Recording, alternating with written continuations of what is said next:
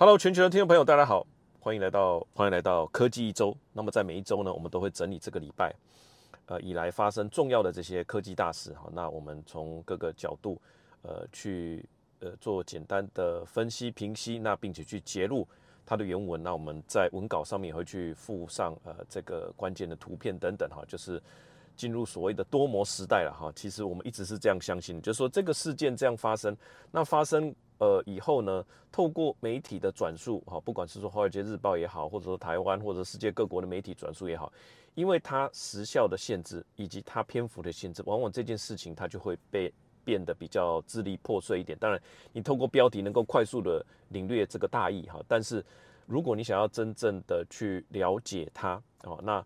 除了说花两个小时去看它的呃影片、产品发布会等等之外，哈，我们提供了第三个选择，就是比新闻还要再多扩展一些哈，但是比呃去花两个小时看它的产品发表会来的更精简、更简洁一些。好，今天我们就来帮大家精选两则这个重要的科技新闻哈。首先就是谷歌它推动了它最新一代的这个 AI，那我觉得先讲结论，我觉得谷歌会大赢。哇，那这个是一个很大的一个呃 statement 哈，我这是一个很大的呃判断了哈。为什么我觉得它会大赢？我们后面跟大家说哈，因为我觉得不只只不仅只是单单看所谓 AI 模型的这个效能哈，当然这个效能很重要，就是说你是王者嘛，那你出来的东西不能输嘛。那我觉得第二点是要看说它整体的公司的架构哈，跟现在产业的状况。那从微软跟 OpenAI 的呃，这个关系啊，或者说 OpenAI 最近发生的这些问题啊，我不知道你的看法了。当我看到 Sam Altman 跟这个 Satya Nadella 他的讲话的时候，其实我的感觉，他其实并没有真正的那么啊，他就是好像不只是平起平坐啊。我觉得他的这个态度有时候好像觉得蛮自己也是蛮蛮强的这样了哈。他完全没有 under 这个 Microsoft 啊。他的问法，我记得有一次他对奈德拉的说法说：“奈德拉，你怎么看待我们的合作？”你怎么看待我们的合作？就这个语言的逻辑来讲，我基本上不会对我们的代理商的老板哈这样子讲话。当然，我们互相依赖嘛，但是我不会去跟一个代理商的 CEO 说，哎，这个谁谁谁，你怎么看待我们的合作？我很珍惜我们的合作，所以我不会说你怎么看待我们的合作。他这个用语上面还是让我觉得这是一个直觉了哈，就是说，嗯，这间公司他觉得他好像快要找到圣杯了，好那。其他的人，不管是提供算力的也好啊，或者是跟他搭配的也好，其实以他戏骨的这种风格，他会觉得他站在世界的核心了。尤其这是一个信任的年代，他现在实力是非常的强，但是是不是会一路的好下去？这个我持保留的态度。那谷歌的部分。呃，我特别欣赏的就是说，这个谷歌他们的研发机构，不管你说 DeepMind 或 Google Brain，这就是他们内部。他当初呃早期就并购了，这是他们内部的一个机构，他没有所谓两间公司之间的问题，他也没有什么董事会不董事会的问题哈。那同时，他两位的 AI 大神现在也事权统一的哈。这两位当初呃这个在这个领域里面呢。这两位当初在 AI 领域都是属于神人的等级了哈，他现在在四月份的时候做到了一个事权统一哈，就是把这个 DeepMind 的这个 CEO 啊把他变成是总负责人，那另外一个人呢继续去研发，现在事权统一的哈，也顾及彼此的面子，为什么呢？说顾及彼此的面子，在一间公司里面呢，你说有两个部门，两个都很强哇，比方说有两个业务部，请问你要升哪一个起来做业务业务总经理、业务副总，其实是很困难的。因为呃，大家谁都不让谁嘛，哈，那大家在这个公司组织里面，我本来就是要尽全力冲，我不能输你啊。其实老板喜欢看到的就是这样，两个组织互相竞争，哇，你也冲业绩，你也冲业绩，然后大家在比说谁的毛利高，这对公司来讲是好事，公司内部的这种良性竞争绝对是好事。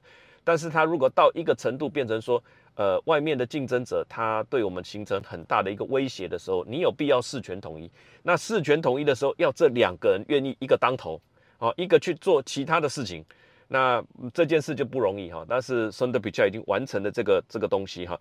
这一次的 AI 就是一个很明显的一个呃操作哈。它的名字叫做 Gemini，Gemini 就是双子座的意思。什么叫双子座呢？它就是 Google Brain 跟 Google DeepMind 合作的结果。所以它从名称上面就告诉你，这个东西就是双方两个 team 合作的结果，是不是有顾到人家的感受？其实领导到最后就是在顾及这些人的感受，这些每一个人出去都可以开公司，会有一票年轻的 AI 工程师跟着他们走，但是留在谷歌，这就是集体的战力哈。那留下来继续打拼，就是说，呃，我相信跟 Open AI 一样啊，Open AI 里面的人就是认同所谓戏骨创业的那个价值，Y Combinator 的那个风格，好，那你就去 Open AI。如果你相信谷歌，好这样子的公司，相信他们的使命等等，那你就留在这里，好。谷歌的那群人哈，他们可能呃顾虑的也比较多，他从公司的这个使命，他就是 Don't do evil 哈，他从有这个历史以来，呃，确实就有这种好像我们要把 AI。啊，把各种产品呢做成良性的这样子的一个主要的考量哈。那你说 Open AI 当然也有，它当初的起心动念就是说，因为 AI 这个东西太强大了，不能落入坏人之手，所以落入我们的手里嘛。我们不是坏人啊，但谁会说自己是坏人啊？那我，但是我现在从观察，从侧面的观察，我会觉得说，Open AI 这一群人哈，他比较是戏骨风格的那一群人。他们当然谷歌也在戏骨，但是我觉得他是更戏骨风更。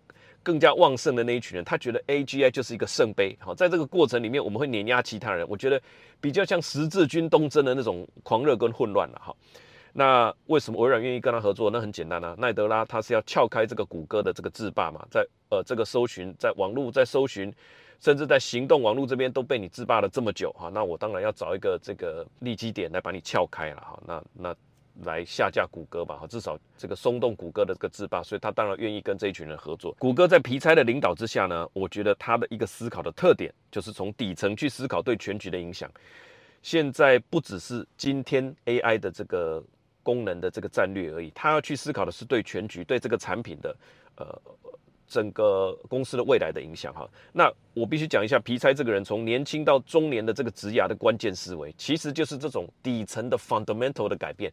你去看他最早在 Chrome 的那个他呃出出道的这个简报里面哈，他就是去讲解说为什么要有 Chrome 这个浏览器，因为现在在浏览器的运用上面呢，已经变得非常的丰富了，但是底层的架构 under the hood 啊还是过去的架构，所以他必须重新的来研发。那么那一步有没有带来非常大的改变？当然有啊。后来的 Chrome 的浏览器变成世界第一，对不对？好，那 Chrome 还变成了一个 OS，叫做 Chrome OS。还有后来的 Chromebook，那 Chromebook 一开始只是小学生啊，因为我们呃这些电脑厂啊都把它做的，呃就是不容易不用不用呃非常容易维修哦，然后远端管理也非常的方便，基本上你也安装不了什么软体，那也不会中毒哦，非常的方便啊，所以这些呃。呃，就是美国的中小学都非常的爱用，到后来出现了一台四九九，哇，四九九就已经将近一万五嘞，好的这个 Chromebook，大家觉得说哇，怎么会卖这么贵？那一路在往上做，哈，也有五九九的。当初研发的这个 lead 哈，就是 Sundar Pichai，他从一个底层架构的一个改变，从一个浏览器变成一个 OS，再变成一个一系列的产品，那成为谷歌的一个重要的支柱。那你说这个是不是他从底层去思考事情的一个一个架构呢？我觉得特别这一段话哈，我觉得所言不虚的哈。Sundar Pichai 他说：“It is very rare that you can work on the technology at the fundamental level and it simultaneously can impact all our product。你工作你在一个底层的架构底下去努力，但是它能够影响呃所有的产品。哇，这个是。”现在在我们看 AI，包含看 Gemini 这件事情的时候，它是在讲一个底层的架构，它没有说我现在就是要来跟 OpenAI 啊做产品面可以竞争，但是我的服务其实不是像它一样收一个月费十块钱的月费哈，我现在不是在跟你竞争那个月费啊，我在影响的是说我能不能好像说发明一个新的引擎啊，这个引擎跟这个 OpenAI 有的对抗。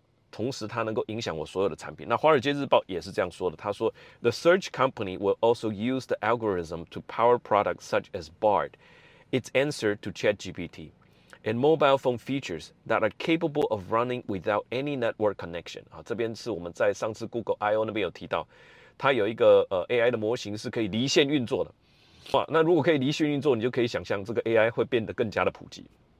所以他们今天所做的事情是在研发 AI 底层的这些东西，并且确定它很强，而且它能够应用到它所有的产品。哈，那总之这次谷歌的发布会，我帮大家整理三个不能错过的重点。哈，那恭喜听众，也恭喜我们的所有的会员。哈，就是我们上个礼拜，我们上个礼拜有提到 Cybertruck 的一个重点幅变成四十八伏。哈，大家还记得吗？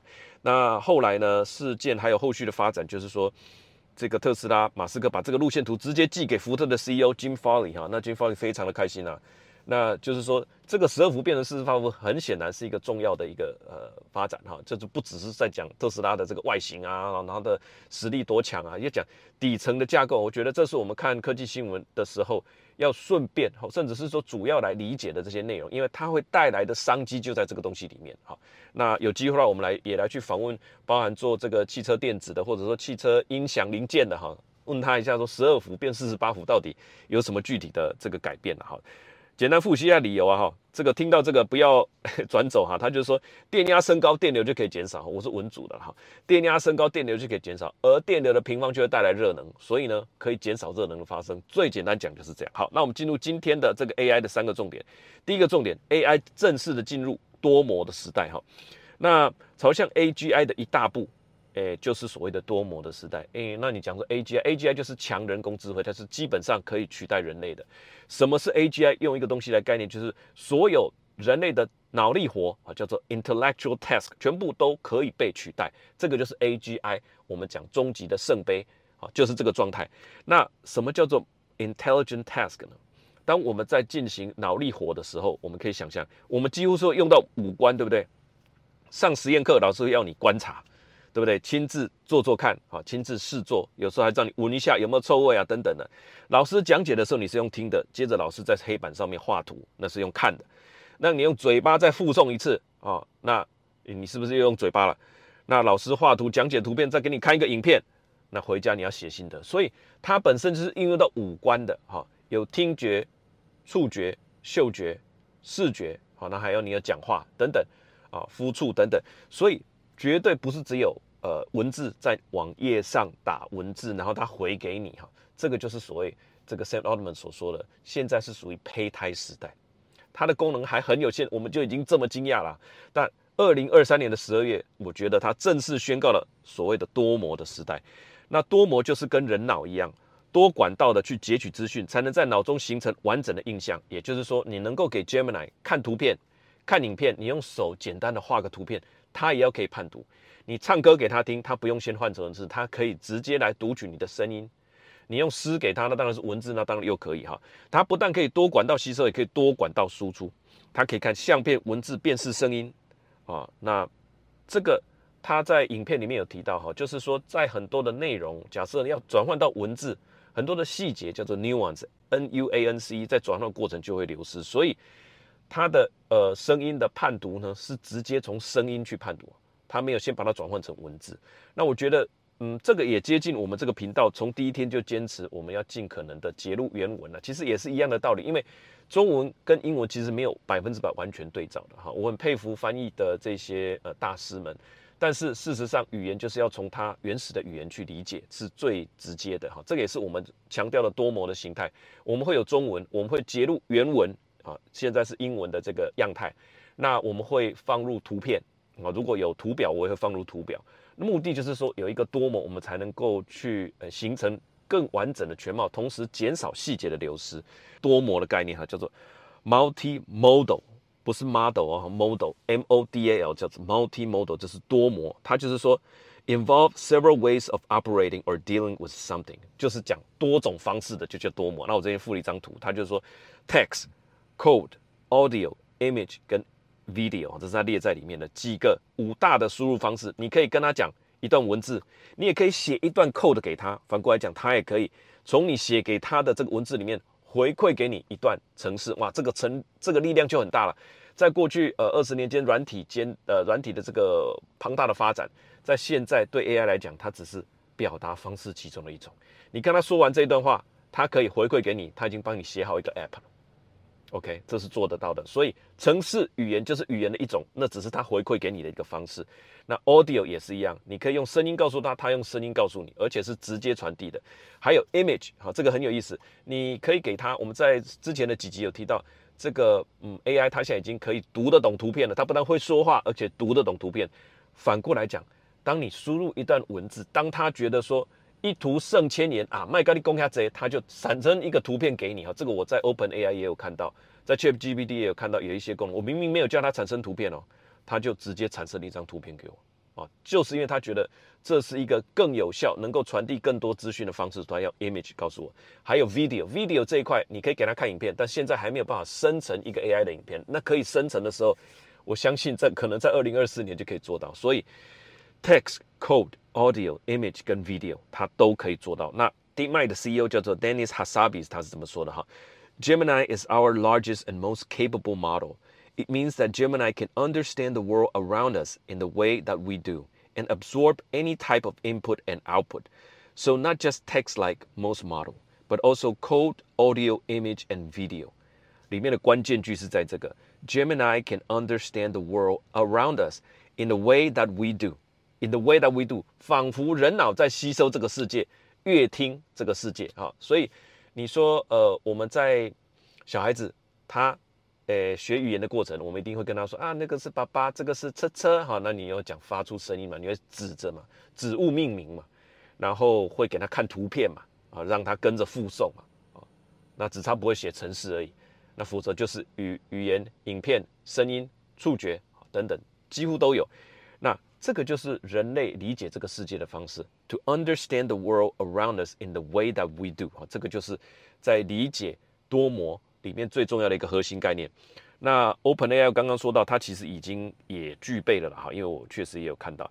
那这个就不用讲的太复杂，其实就是说人类在沟通的过程，假设你会觉得说，哎呀啊这个很复杂呢，不然我画一个图给你看，对不对？我们开会的时候会这样，就去拿你就起身去拿麦克笔，就在这个白板上面画了，就是这样。现在 AI 也具备了这个能力。好，第二个重点是这个产品发布会风格的改变啊，我觉得这是另外一个商务上我们大家可以注意的。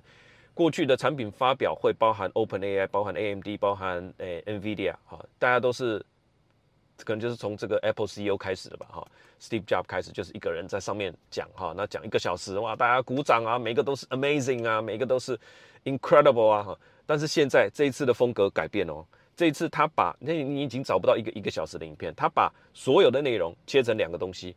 一个就是大概一分钟到三分钟的短影片，好，当然这是谷歌嘛，它符合它自己的 short 的那个概念。然后接下来就是部落格的文字，好，所以它就文字跟影片，影片都是三分钟以内，跟文字这样两个搭配，好，完全没有过去那种执行长沐浴在大家的这个拍手声底下哈，而是这种娓娓道来再加上 demo 的，好，变成是它的一个全貌。那所以，我我这边是提醒，就是说，所有的我们产业的从业人员啊，讲到简报，说，哎呀，那我来准备个三十页的简报，对不对？我要练得非常的顺畅。其实，谷歌跟跟你讲了，现在不见得是那个方式。你可以就找几个呃公关或行销的团队的人，我们就来拍一个三分钟的短影片，然后带一点 demo，其他就用文字就好了，因为文字符合 SEO。哦，你拍一个一个小时长的影片，其实在你发布会的隔天，像我们以前 CEO 说的。这个东西就像烟火一样，你打上去，后面的搜寻，后面的搜寻还比不上人家剪成三分钟的影片。所以更多短的三分钟的影片，再加上文字，让人家可以细看，可以去呃剪辑啊，可以去呃做做 SEO 的这个优化，其实是更好的一个方式哈。那这是第二个小小的重点跟大家分享。第三个，我认为 Gemini 啊 Nano 它是一个，它是三个 model 里面哈，它一个是 Gemini Ultra，一个是 Gemini Pro，一个是 Gemini Nano。我认为这个 Nano 呢，会带来这个产品视觉寒武纪的这个大爆发。人类的物种大爆发是在什么时候呢？哎，我知道最早以前三叶这些动物不知道为什么忽然有了视觉，有了视觉之后，这个物种就大爆发了，它们进化的能力也变强了，等于说从看不到变成看得到。我们之前有讲过一个 Human AI 哈，它就是类似说有一个镜头别在这个胸针这边，那你可以去看到。呃，东西呢，它可以跟你用语音沟通哈。那我觉得还包含这个 Meta 的眼镜啊，这些都是可以看得到的。所以一个趋势哈，就是说接下来 AI 的很多设备，那 AI 呢，呃，Gemini Nano 是什么？它就可以离线运作的，它是一个离可以离线运作的 AI model。再加上刚刚所说那些小型设备，小型设备再搭载一个眼镜，那这个眼镜就是说它本身是有镜头，它可以去判读。目前的这个世界，我认为这是一个非常大的一个大爆发了哈。Gemini Nano 离线的一个 AI 智慧，再搭配上镜头，这两个东西的组合也会造成 AI 设备的一个大爆发。那人类的角膜到今天都是一个只能移植的东西，我还没有听到说有人造角膜哈。如果人造角膜就不用角膜移植那么麻烦了哈。所以你说一个微小的东西，它的弧度也好，解析度也好，哈，重量也好，那。应该是会是在未来二零二四年，假设 AI 走到各种设备里面的时候，这些微小的镜头，我认为会是一个非常重要产业的一个咽喉点。哈，那这块台湾应该也不不弱了哈，就是各做各式各样的镜头，绝对不是只有手机镜头，也不是只有汽车的镜头，还会有很多 AI 设备。那个背后的原理就是因为有 Gemini Nano 这种可以离线运作的 AI 的 model。结论哈，我这边讲一下这个。对于谷歌，我这一篇看下来的一个看法，就是说，它的使命是 organize the world information，对不对？如果当这个设备它能够阅读跟产生一些资料的时候，延续我们刚刚所讲的，那这个资料量是不是会暴涨？过去是你要输入到电脑，输入到网络，那网络上才会存在这个。现在 AI 它也可以产生非常多的资料量，再加上它眼睛又看得到，所以宇宙资料量应该会暴涨。那暴涨之后会变什么？就像我们去图书馆看到百科全书，没有错，资料以前的资料全部都在百科全书里。问题是我们一个人根本也看不完百科全书，摆回去是摆着而已。所以你要变成说 AI，再透过 AI 来帮你搜寻。没有 AI，其实你也被海量资讯所淹没。哈，这个我们之前也有提过。它只告诉你现在最需要的内容是什么，这个就是 AI 的功能。所以谷歌的使命可能会从 Organize World Information 变成 Present Present the World Information。信任在过去这几十年间，我觉得它是有一定程度的民众的信任嘛，哈，你要去相信谷歌的这个 search，所以在未来的数十年间，当这个 AI 能够做的东西越来越多的时候，你会找一个你可以信任的，这个信任，我认为在 AI 时代是非常重要的，哈，这个是我认为它会大赢的一个底层的原因呢，哈，当然第二个垂直整合，刚刚所说的 AI 的团队，这就是它内部的团队，而且它现在已经完成事权的统一了，它本身就具备 Google Cloud，它有预算。运算的能力，好，再加上它有终端的产品，Google 的 Chromebook，还有这个 Pixel Phone，所以它是垂直整做的非常好的一个呃一个公司，这是我看好谷歌啊这间公司的原因。好，那我们进入第二个呃重要的新闻，就是所谓的 AMD 哈，AMD 它刚刚发表的重量级的新品，叫做 N MI 三百 X，就 MI 三百系列这个呃所有的科技成员再稍微记一下这个 MI 三百，这个是 AMD 的 AI 晶片。我知道 Lisa 叔本身就是一个。半导体科学家，他对半导体这个晶片的热爱，哈，你可以看得出来，那感觉是他对最完美的作品。当他在讲解所有的这些科技细节的时候，诶，要开始要谈，我们先谈一下这个市场的规模了，哈，这个蛮重要的。Lisa 叔在未来，他说未来几年 AI 资料中心的产业规模，在之前六月份的时候，他说是一百五十个 billion，OK。黄仁勋说是两百五十个 billion 啊，那个时候我就觉得说啊，那可能黄仁勋他穿的皮衣哈比较勇猛吧，他可能比较敢喊呐哈。那 Lisa 叔就稍微哈，当然是很非常积极，但是稍微保守稳健了一些。那即使是这样哈，在一百五十个 billion 的状态下，年复合成长率啊也是非常非常的高，那甚至是高到了百分之五十哦。好，一百五十个 billion 年复合成长率在讲 AI 资料中心的产业规模百分之五十，这是无比的高啊。OK，那你猜怎么找哈？我相信这个人的个性没有改变的，是数字改变，他还是稳健。但是这几个月，呃，Lisa 叔跟这个产业互动哈，收单啊等等的，他现在改口了哈。他说 AI 这个伺服器资料中心 AI 加速器的整体市场规模会达到，刚刚说的是一百五十个 billion 对不对？他现在说会达到四百个 billion，年复合成长率在未来的几年是百分之七十。我这个七十是无比的高哎。这个其实要到到底要怎么理解哈？用数字来看，我分我去查了一下，一九九一年到两千年之间，这可以说是个人电脑蓬勃发展的年代哈。因为那个时候大家有这个呃 Windows 对不对？那后来又为了上网，在那样子猛爆性成长的时候，一九九一年电脑市场是呃一百个 million，一百个 million 就是一亿台，然后到二两千年的时候是五百个 million，就是呃五亿。五亿台啊，这个十年间所谓的年复合成长率，按照 CAGR 的算法是十七趴而已。但是现在在讲的是什么？七十趴。好，那 NB 的成长率从两千年以后超过了 DT，超过了这个桌上型电脑哈，笔记型电脑超过桌上型电脑，成长速率惊人，年复合成长率叫做二十点七八。所以一个是十七，一个是二十点七八，这个是我们所有在科技产业，我想没有一间公司是跟 PC 没有关的了。那就是十七跟二十趴而已。现在 Lisa 叔所讲的资料中心的成长率是五十趴到七十趴，所以这个七十趴是无法想象的。这个亚马逊的贝佐斯他在担任这个什么基金公司的经理人的时候，他去看到网络爆发性的成长，所以他才离开原来的工作。网络的成长，他看到这个数字，应该觉得，哎，怎么会是这种数字？没有错，现在 AI 资料中心的成长，就是怎么可能是这种数字？那有了这个市场概念的数字，我们来接下来看看 AMD 怎么样掌握商机。好，分成三点报告。第一个就是 GPU 工艺跟这个工艺跟科技的极致展现。他说，它上面有一千五百三十一个电晶体，一千五百三十一个电晶体。那当初最早。啊，在摩尔哈这个 Golden Moore 一九六五年啊，这个时候他就提出的摩尔定律。那当时，呃，过了十年之后了，一九七五年最棒的处理器的电晶体里面的数量，半导体的这个电晶体里面的数量是四千个。那他就说这个速率会改为两年增加一倍，本来是一年半嘛，现在变两年增加一倍。那摩尔预测到二零一五年。电晶体小型化和达到原子级别的根本性障碍，IC 密度增长的速度在十年达到饱和啊。那大概二 AMD 在二零一九提出的第二代的这个 EPIC 的伺服器的 CPU 的电晶体数量已经达到了四百亿个，哇，刚刚是四千个，后来是变成四百亿个，哇，那你就觉得说，哎，这个摩尔定律下这是很恐怖啊，哈，从四千变到四百亿，那还记得刚刚所讲的，今天所讲的这个，诶。A.M.D 的 M.I 三百 X 的电晶体数字是什么？是一百五十三个 billion，就是一千五秒，我们全部变成美国的这种数字哈，就是四十个。二零一九推出的第二代的伺服器的 C.P.U 是四十个 billion，现在是一百五十三个 billion，所以它又变成了它的将近四倍。二零一九到二零二三中间过了四年，根据摩尔定律是每两年增加一倍。所以每四年是增加两倍，结果现在过了四年，它增加了四倍。